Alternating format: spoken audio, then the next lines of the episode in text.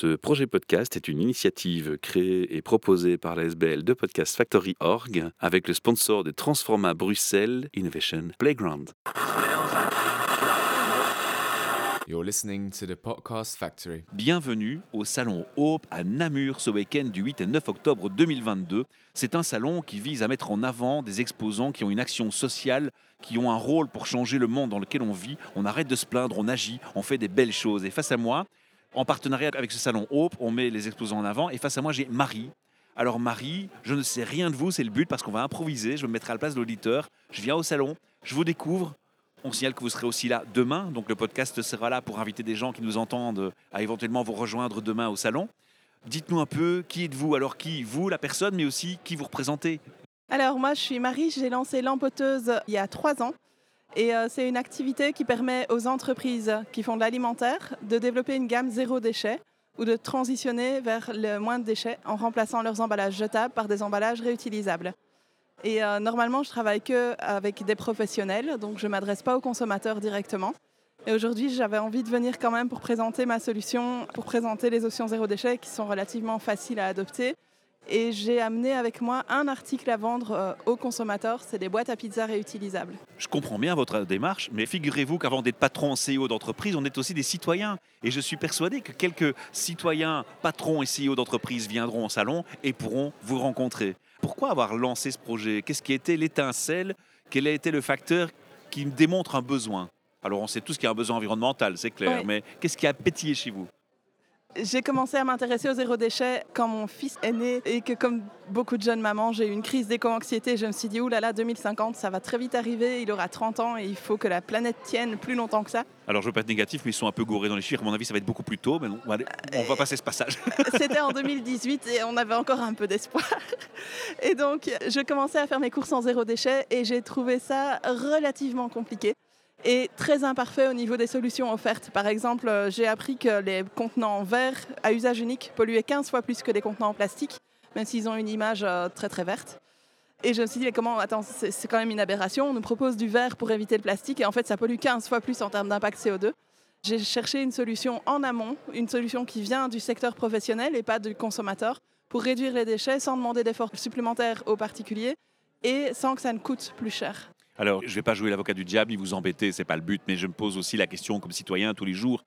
Un jour, on nous dit que la voiture électrique, c'est une des solutions, c'est pas la solution, mais c'est une amélioration. Le lendemain, est-ce qu'il y a des lobbies derrière qui manipulent certaines presses? On nous dit que c'est, excusez-moi le terme, je ne le dirai pas, mais vous avez compris, Oui. que c'est pire.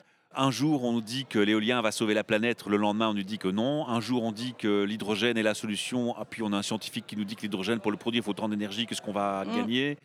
Finalement, le citoyen, il est paumé parce qu'il y a tout et son contraire tout le temps. Ouais. Et puis moi, finalement, j'ai dernièrement entendu un podcast où une ingénieure des mines nous explique que les mines, en fait, c'est le vrai fléau de la planète.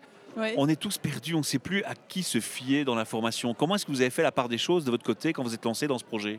Dès le début, j'ai lu énormément d'études sur le sujet. J'ai vraiment documenté. Donc il y a une recherche scientifique préalable. Oui, et vous trouvez les études sur mon site. En général, elles sont Waouh. publiées, elles sont vérifiées. J'ai trouvé plus ou moins une étude pour chaque remplacement de que j'opère. Peut-être les deux plus impactantes, ça va être le remplacement du verre à usage unique par du verre réutilisable. Le verre, c'est vraiment un très très gros pollueur et il n'en a pas du tout l'apparence. Ça dépend Et- de la couleur du verre aussi. hein. Il y a un facteur qui va jouer. Dans un cas comme dans l'autre, on est à 1500 degrés pendant 24 heures pour recycler du verre. Donc une fournaise qui doit rester allumée 24 heures à 1500 degrés en permanence. Voilà, j'ai appris quelque chose grâce à vous aujourd'hui. Et pour nettoyer une bouteille ou un bocal, on la passe quelques minutes dans de l'eau entre 70 et 90 degrés. Donc il n'y a vraiment pas photo, c'est vraiment beaucoup, beaucoup, beaucoup moins polluant. Ça, il y a des études qui le prouvent. hein, Mais la solution, c'est quoi Réutiliser le verre. On a des stations de lavage ici en. Belgique. Il y a aussi la possibilité, alors là plus pour la vente à emporter, on va avoir du plastique réutilisable, on a aussi du verre réutilisable. Les deux sont possibles. Ça, c'est selon la sensibilité vraiment du restaurateur.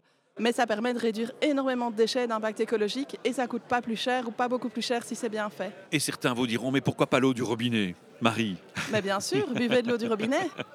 D'accord. Oui. Quoiqu'il y ait des régions où j'ai entendu que les canalisations sont tellement vieilles qu'il y a encore de l'amiante dans certaines euh, régions, dans certaines communes, dans les canalisations et que c'est toxique. On nourrit tout le monde hein, dans les paradoxes et les contradictions, mais je suis content de voir que vous avez fait une recherche scientifique et fondée qu'on retrouve sur votre site. On va donner l'URL du site. Lampoteuse.be, Voilà. sans apostrophe. Et donc on peut aller voir, se documenter et avoir les informations claires, précises et nettes Voilà. et vous contacter. Alors maintenant, je me place dans la peau de ce fameux CIO, directeur d'entreprise qui vient vous voir.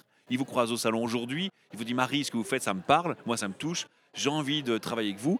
Qu'est-ce que vous proposez dans ma petite entreprise Peu importe mon secteur, ou il y a des secteurs particuliers, euh, comment ça marche? Je travaille que dans l'alimentaire et en général, je vais travailler en priorité, en tout cas ma gamme de lampoteuse, elle va se retrouver que dans des entreprises alimentaires durables qui font euh, du bio, du local.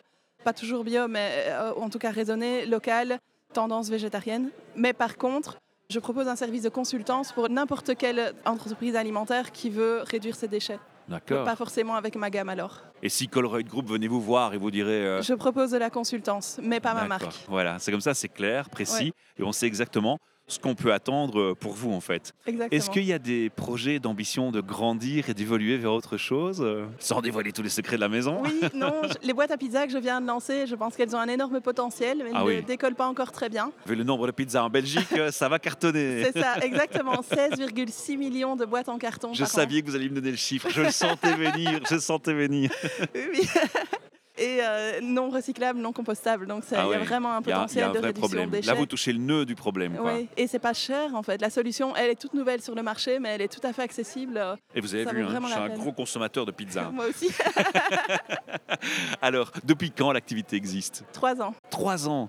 Vous avez des retours déjà des premiers clients? Ah oui, bien sûr, oui, oui. J'ai j'ai beaucoup de clients réguliers. J'en ai perdu beaucoup en raison de crise économique. Donc Ouais. euh, je dois tout le temps me renouveler, retrouver des nouveaux clients. Ouais. Et c'est vrai que c'est une période qui est tendue. D'accord. Un mot de la fin pour les auditeurs? Bah écoutez, moi je pense qu'il reste de l'espoir, mais il faut vraiment s'y mettre tout de suite là. On va surtout pas perdre l'espoir, c'est le mot de la fin qui me plaît beaucoup. Marie, merci beaucoup. Je vous Merci. souhaite une très belle journée, un très bon salon. On va essayer de mettre le podcast en ligne avant ce soir et on espère que les gens viendront nombreux vous voir. Super, merci À bientôt. beaucoup. Merci Bonne pour le sourire. merci. You're listening to the Podcast Factory. Ce projet podcast est une initiative créée et proposée par la SBL de Podcast Factory Org avec le sponsor de Transforma Bruxelles Innovation Playground.